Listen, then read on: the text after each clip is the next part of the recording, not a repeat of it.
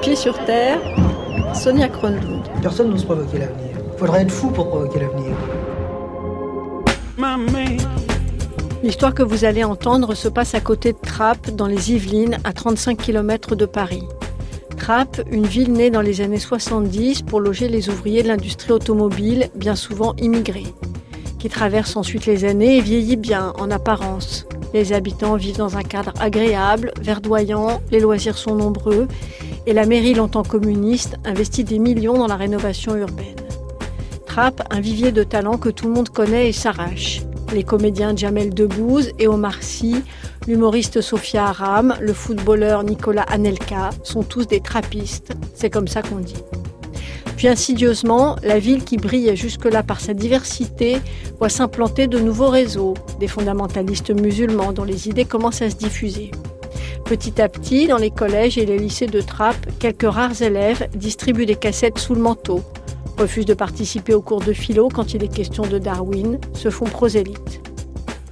Début 2010, les réseaux ont leur lieu attitré, comme le fast-food Chicken Planet, au lieu de recrutement vers la Syrie, puis l'État islamique. Ceci concerne une toute petite minorité de trappistes, certes, mais qui fait parler d'elle, évidemment. La famille qui est au centre de notre récit, c'est un détail important, n'habite pas au cœur de Trappes, même si les enfants y sont scolarisés. Daniel et Nathalie, avec ses deux enfants, un garçon et une fille, sont installés à 10 minutes de là, à des années-lumière d'Anelka ou de Jamel Debbouze, dans une de ces maisons perdues entre ville et campagne, mal reliées, mais au calme, au vert. Enfin, c'est ce qu'ils croient. Ma fille sous influence, premier épisode de la saison 1, L'enlèvement, c'est un podcast de Rémi Dibowski-Douat et Laure Marchand. En réalité, on ne sait jamais ce qui se passe, on sait simplement ce qu'on veut qu'il se passe. C'est comme ça que les choses arrivent. Réveillez-vous au lieu de discuter de, choses qui n'ont pas d'intérêt. Faites quelque chose Faites quelque chose C'était un cas particulier, Emma. Tu vois, c'est ça que je comprends pas. C'est-à-dire qu'elles se sont faites avoir par ça, mais elles y restent quand même. Finalement, je me suis rendu compte qu'il y avait une espèce de toile d'araignée qui convergeait sur ma fille. Entre 60 et 80 habitants de Trappes ont cherché à rejoindre Daesh. Elle avait un visage tellement fermé. Nous sommes en 2015 avant les attentats du 13 Et puis après, ben, histoire terminée, euh, on passe à autre chose, on reprend notre vie normale. Ça, c'est ce que je croyais.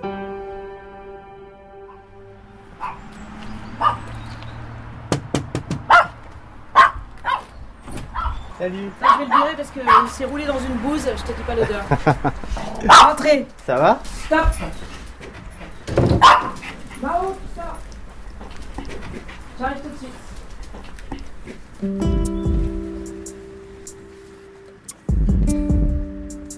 Comment ça s'est passé Noël là?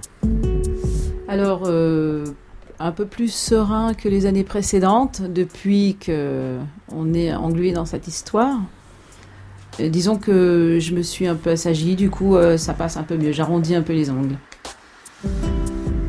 L'histoire dans laquelle s'est engluée la famille de Nathalie, je vais vous la raconter dans cette série. Je vais pas chercher euh, à entamer des discussions compliquées. De toute façon, personne n'en parle. Donc comme ça, c'est totalement sujet tabou. Et je veux dire, c'est compliqué. Donc, la conversation que vous entendez a eu lieu à Noël dernier. Deux parents Nathalie et Daniel essaient de se mettre d'accord sur la manière de recevoir le nouveau petit ami de leur fille et d'aborder avec eux la question de la religion. Ça bloque forcément. Le Coran bloque toute euh, relation vers les autres qui ne sont pas musulmans. Voilà. Moi, j'ai l'impression qu'avec ma fille, euh, ça se passe pas si mal que ça. Hein. Euh, j'ai des bons rapports, on rigole, on, on, a des bons moments ensemble. Mais c'est vrai qu'on n'aborde pas du tout ce sujet. Quoi. On va parler de choses qui fâchent, quoi. Voilà. Là où je suis pas d'accord avec lui, c'est que son petit copain qui est musulman, euh, j'ai dit, ben, va falloir euh, vous préparer psychologiquement. On va faire un, vrai repas halal pour ah accueillir son copain à la maison, et, histoire de faire un pas en avant. Je pense que si j'ai son petit copain musulman, peut-être je discuterai justement de choses théologiques avec lui. Ah non, mais lui, il n'y est pas rien, hein, le pauvre garçon. Hein. Lui, il n'a pas été responsable de l'embrigadement de notre fille. Non, non, mais je veux dire euh, j'essaierai de, de faire du prosélytisme pour l'athéisme. Non mais attends, tu t'éloignes du sujet. Ça, autre chose, le propos, c'est est-ce que est-ce que tu es prêt à accueillir euh, euh, le petit copain oui, mais je suis pas prêt à manger halal. Je- À manger halal. J'ai déjà du mal à manger de la viande, mais alors à- je suis plutôt végétarien, mais alors halal, c'est encore pire pour Mais t'es pas obligé de manger, mais Mais on non. va faire un repas halal pour que lui euh, ait l'impression qu'on lui souhaite la bienvenue. Point. Un petit soit- geste. On, est, on peut faire un repas végétarien à ce moment-là. Tant que ça sera comme ça, elle, elle ne dévoilera pas euh, sa vie euh, telle qu'elle la conçoit avec sa religion. Voilà. Mais bon, je vais essayer de. Donc c'est pas un reproche hein, que je te Non, fais, non, mais c'est là où on bloque. vraiment effectivement du mal à. Ça bloque. En plus, elle a eu un coup de foudre monumental. Moi, je trouve ça absolument génial. Presque qu'elle a vécu de recroire en l'amour et machin. Après tout ce qu'elle a subi, D'accord, ok, mais. euh, euh, qu'elle aurait pu. euh, dire, on- la religion, euh, ça n'a rien à voir avec le fait de, de quelqu'un peut être euh, euh, super humaniste et sympa comprends et ce que je dis C'est, euh, elle a eu son premier petit copain, c'était euh, un recruteur, c'est un mec qui l'a euh, violé à tous les sens du terme. euh, Oui, oui, et non, donc qu'elle retombe amoureuse, c'est déjà absolument inespéré. Donc c'est le moment d'ouvrir la porte. Voilà, c'est ça que je suis en train de te Ah dire. oui, oui, non, mais la personne est peut-être très très cool, hein, mais il n'y a pas de problème. Moi, je suis ouvert à ça. Non, bah non, t'es pas ouvert puisque je te pose un, un truc pragmatique. Est-ce que t'es d'accord Ah, pour dire voilà, il va venir manger, on va euh. Mais c'est mort, complètement mort. Déjà qu'elle essaye de tout planquer, tout, euh, tu vois. Si tu te restes sur tes positions, on n'y arrivera jamais, quoi, tu vois. C'est, t'as le droit de penser tout ce que tu veux. Ce que je te dis, c'est pragmatiquement, je te pose une question et tu tournes autour du pot, genre jusqu'au végétarisme. Qu'est-ce qu'on en a à foutre de ton végétarisme? D'accord? On s'en fout de toi. Est-ce que tu peux faire un pas en avant pour qu'elle débloque un peu elle, se décoince un peu. T'imagines même pas jusqu'où elle va. Tu vois Dès que je commence à lui parler un petit, d'un petit truc, elle m'envoie chier comme si j'étais l'intrusion totale, tu vois. Et si tu le fais pas avec moi, elle va croire que c'est moi qui suis intrusive. Si tu fais pas avec moi, tu comprends ce que je veux dire? C'est un peu pénible, hein?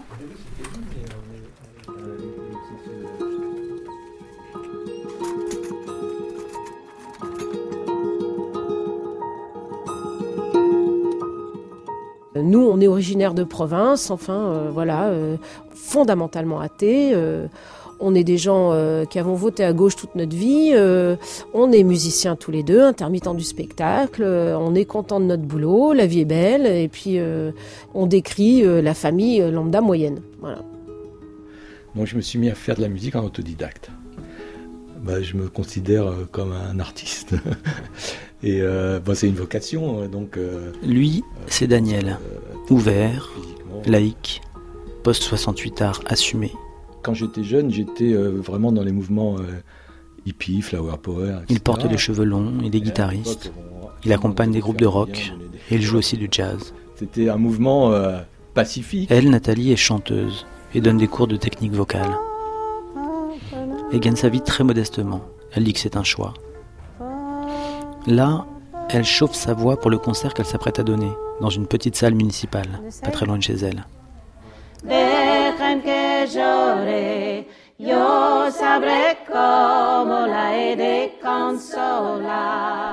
Il y a aussi un grand garçon, Hugo, qui a 18 ans. Il est au lycée à Trappes, la ville d'à côté. Dis donc, feignasse. Bah, tu pouvais pas y retourner Cette famille, pas mieux qu'une autre, mais qui n'a rien fait de mal non plus, Donc c'est pas la peine d'y retourner. vit dans une grande maison trop chère à entretenir et à chauffer.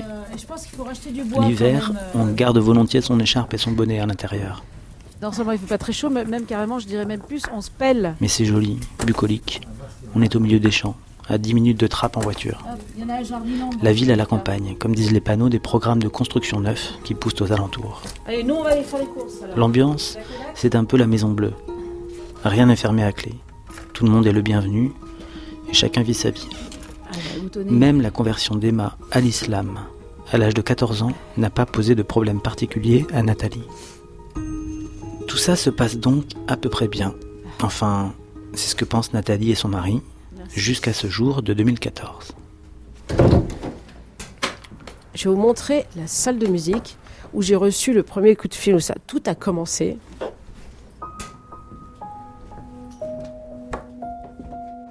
Donc je me demande encore comment ça se fait que je peux rentrer encore dans cette salle de musique. Alors, voilà. Donc là, je travaille beaucoup là. Et j'étais au piano quand j'ai reçu euh, le coup de fil de Dounia Bouzard. Euh, elle me dit, vous ne savez pas qui je suis? Alors, Je lui dis non, pas du tout. À l'époque, je ne regardais pas du tout la télé, ça a beaucoup changé. Elle me dit, je suis la directrice du CPDSI, regardez sur Internet et vous me rappelez tout de suite. Ok, donc j'étais un petit peu sèche au téléphone. euh, et puis je regarde sur Internet. J'étais pas du tout branchée là-dessus. Et en fait, je vois Centre des dérives sectaires islamiques. Et du coup, ben, panique à bord, je la rappelle. Elle me dit, bon, il y a le feu aux poudres. Votre fille, elle est prévue pour un enlèvement le 18 octobre. euh, il faut faire vite. On était le 30 septembre. Euh, donc là, j'ai les poils droits sur la tête. Elle me dit, il faut que je vous rencontre avec votre mari. Pour l'instant, sans votre fille. Et euh, il faut qu'on se voit tout de suite, tout de suite. Donc on se donne rendez-vous le lendemain ou le surlendemain. Donc je raccroche. Donc du coup, je vais chercher mon mari et euh, je lui dis là, il y a le feu aux poudres, il faut vraiment qu'on aille voir euh, cette femme. Euh, c'est la panique, elle va être enlevée, euh, tu te rends compte, c'est la panique. Bref, je me rappelle, mon mari, il était bouche bée, un peu genre l'air bête comme ça, gogol, genre les yeux grands ouverts, la bouche ouverte, ne sachant pas quoi dire du tout. Et du coup, euh, on décide de s'organiser pour euh, partir tout de suite au rendez-vous avec Dunia Bouzard, donc euh, qui nous donne les informations au fur et à mesure. C'est-à-dire, je vous donnerai l'adresse au dernier moment parce que si jamais on est suivi, c'est un tr- truc complètement ubuesque. On est sidéré, on n'arrive pas à réfléchir, on est euh, dans l'impulsion du moment. euh, ma fille est prévue pour un enlèvement. Elle est en danger, il faut qu'on fasse quelque chose tout de suite et on y va. Il n'y a pas à tergiverser, quoi.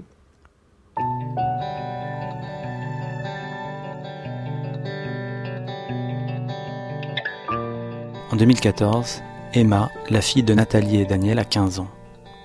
Jusque-là, c'est une petite fille, puis une jeune fille très gaie, qui a de bonnes notes à l'école, mais pas beaucoup de copines. Enfin, de moins en moins de copines, depuis la troisième qu'elle s'est convertie à l'islam. Sans doute s'est-elle convertie avec des copines du collège. Les parents ne savent pas exactement. Ce qu'on sait en tout cas, c'est qu'elle aime s'occuper d'animaux. Deux poneys, un chat et deux chiens ont été recueillis à la maison. C'est une jeune fille sensible qui peut même fondre en larmes quand elle voit un SDF. Elle est révoltée par toute cette injustice. Je suis pas prête de l'oublier. C'était un cas particulier, Emma. En fait, euh, on était déjà en action sur le terrain. Je sais plus si on était déjà mandaté par le ministre ou pas, mais bref, on avait déjà une, quelques centaines de gamins. Et nos premiers gamins qui étaient en train de s'en sortir. Elle, c'est Dounia Bouzard, une anthropologue du fait religieux et éducatrice spécialisée. Il y a quatre ans, elle a fondé le CPDSI, le Centre des dérives sectaires liées à l'islam, qui prend en charge des jeunes radicalisés avec des éducateurs et des psychologues. Et quand un jeune s'en sort, euh, le grand public demande toujours comment vous savez que c'est un vrai repenti, comment vous savez qu'il s'en sort. Bah, vous savez qu'il s'en sort parce qu'immédiatement, il sauve d'autres jeunes. Il vous donne des noms, il vous donne des adresses, il vous donne des téléphones, ils deviennent des, renseignements généraux, les jeunes qui s'en sortent. Parce que pour se déculpabiliser, ils ont besoin de sauver des vies, tous, les uns après les autres. C'est au cours d'une séance de déradicalisation que Dounia Bouzard entend le nom d'Emma, prononcé par une jeune fille qui craque soudain. Elle part en larmes et elle me dit euh, Oh là là, euh, mais euh, je vais jamais vivre avec ça. En fait, euh, il y a une petite, une comme moi, une sœur qui est prévue, qui va bientôt partir. C'est dans quelques jours. il faut que tu fasses quelque chose. Et je lui dis Mais est-ce que tu as. Qu'est-ce que tu as? Elle me dit bah, J'ai son Facebook. J'ai dit Attends, son Facebook, je peux pas appeler la police, faut plus. Alors, euh, je lui dis, essaye de la faire parler, rappelle-toi, elle est dans quelle ville, euh, tu peux avoir son nom de famille, euh, comment tu peux faire. Et puis finalement, euh, une autre fille euh, qui était en séance euh, avait cette relation avec cette sœur-là. Et en rebouclant toutes leurs informations, elles arrivent à me dégager un nom de famille et une ville. Donc moi, ben, le soir, je dis à l'équipe, je vais faire quelque chose que j'ai jamais fait, je, je vais être intrusive. Mais je peux pas dormir si je sais que cette gamine est prévue dans un convoi. À cette époque-là, euh, ils arrivaient avec des Volvo à la sortie des collèges. Hein. C'était, c'était le tout début, c'était 2014. Hein. Euh, il y avait, euh, je sais pas, trois tentatives de départ par nuit. Personne ne, ne, peut se rappeler de ce qu'on a vécu et peut nous croire. Ça paraît surréaliste à l'heure actuelle, mais c'était vraiment la réalité. Donc j'appelle et, et, je bégaye un peu et je dis, écoutez, je sais pas comment vous dire, madame, je suis confuse, mais voilà, je, je suis Dounia Bouzard.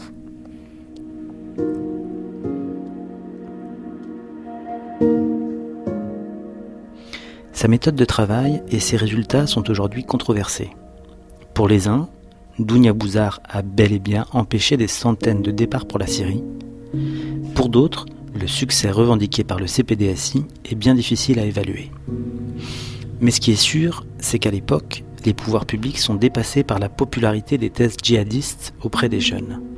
Et comme Dounia Bouzard est alors l'une des seules à saisir l'ampleur du phénomène et à proposer une réponse concrète, elle devient une référence en matière de déradicalisation. Elle est partout, sur tous les fronts et dans tous les médias.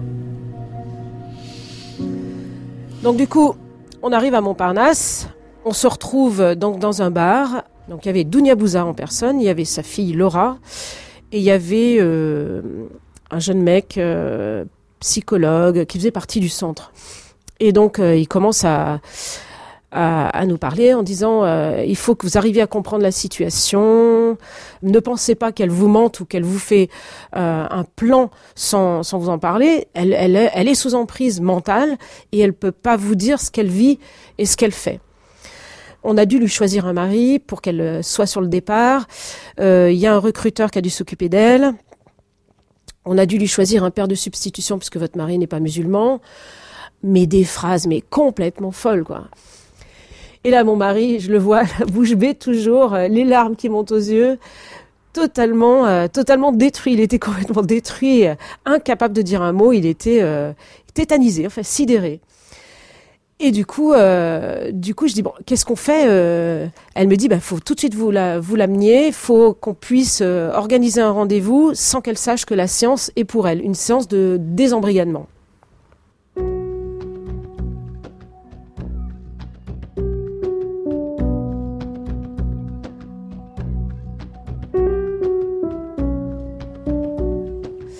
Et nous voilà partis à Paris avec euh, ma fille, euh, bon voilà, qui commence euh, dans la voiture bizarrement à me montrer une photo de son petit copain, c'est-à-dire son premier petit copain. Elle avait à peine 15 ans à l'époque, elle avait 15 ans. Elle me montre la photo de ce mec et elle me dit oh, comment tu le trouves C'est mon petit copain, il est trop gentil blablabli. Elle commence comme ça. Alors j'étais très très étonnée qu'elle me branche sur ce mec.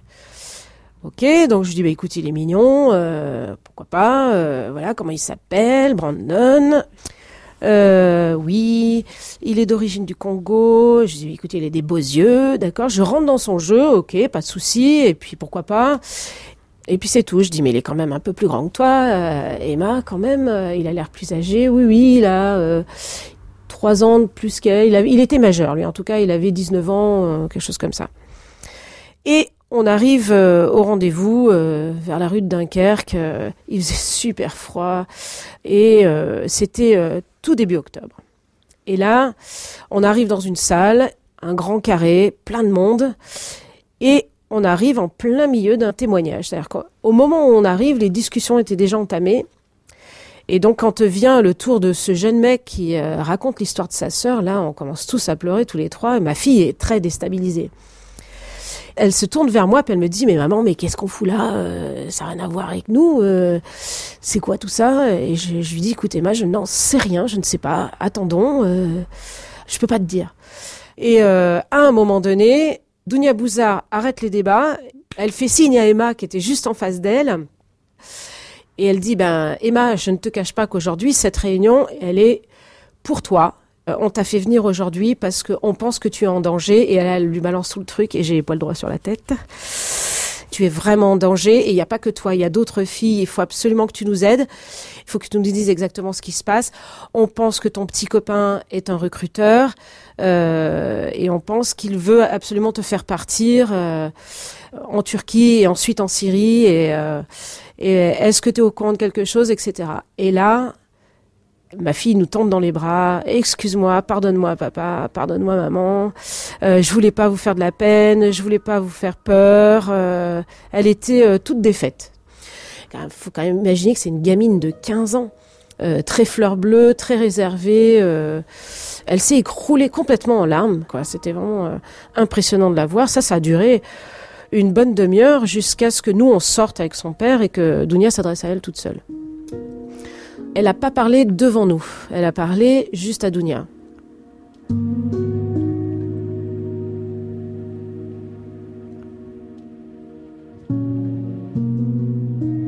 Elle avait un visage tellement fermé, c'était pire qu'une porte de prison.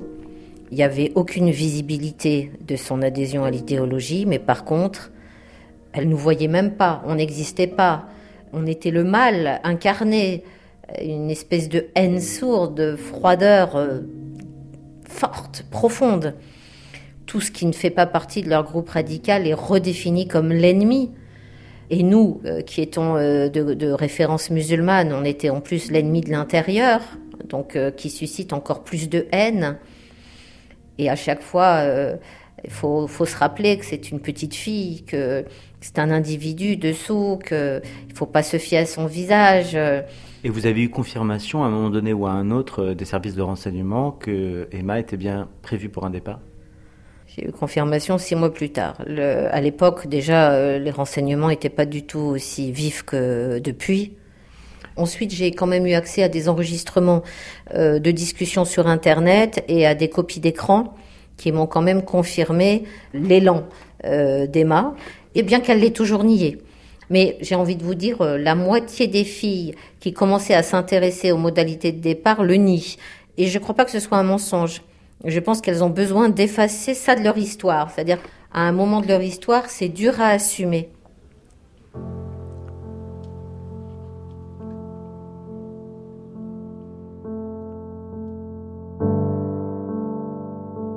Pour les mêmes faits, aujourd'hui, Emma serait arrêtée et jugée pour participation à une entreprise terroriste. J'ai demandé à Dounia ce qui exactement, dans les mots et les actes d'Emma, tomberait maintenant sous le coup de la loi. À partir du Bataclan, les jeunes filles qui ont fait exactement les mêmes actes, les mêmes conversations, les mêmes mots euh, avec les mêmes groupes sont euh, condamnées pour euh, participation à une entreprise terroriste. Il y a la validation du complot contre les musulmans de la part de la France. Il y a clairement le fait que euh, pour vivre son islam, pour être respecté et pour pouvoir avoir euh, un monde meilleur, c'est forcément au Cham qu'il faut aller. Et le dernier étage où vraiment là vous savez que c'est une adhésion au, au djihad entre guillemets, hein, parce que c'est pas ça le djihad, c'est clairement euh, la question des dommages collatéraux. C'est quand ils finissent par euh, dire que bah oui, euh, il y a des morts en France par les attentats, mais que les, les victimes des attentats finalement quelque part, bah, c'est un peu comme euh, quand euh, on, on envoie des drones là-bas sur les civils. Donc dommages collatéraux, c'est un mot qui revient où là vous savez que ça devient à un niveau où il peut basculer dans la violence. Et ça, Emma l'a utilisé. Elle discutait avec des gens sur ce registre-là à la fin, ouais.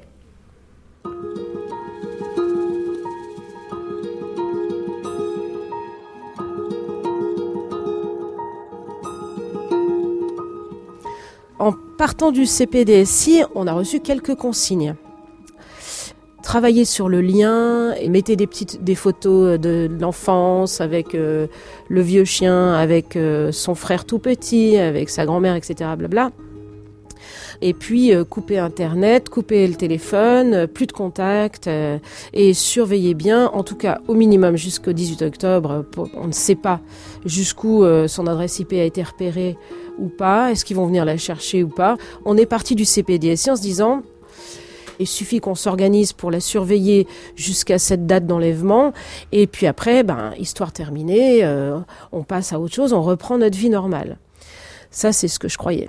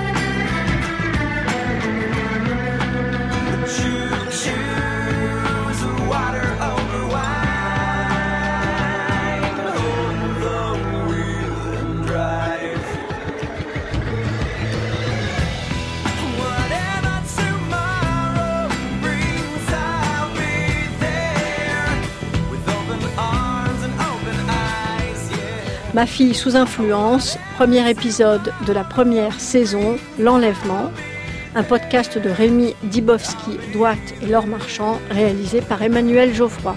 Merci à Daniel, Nathalie, Isabelle, Toufik, Ibrahim, Didier Lemaire, Dunia Bouzard, Sophie, Laurence, Malik, Virginie, Laurent, Védrine, Céline Autin et bien sûr Sandrine Chaperon.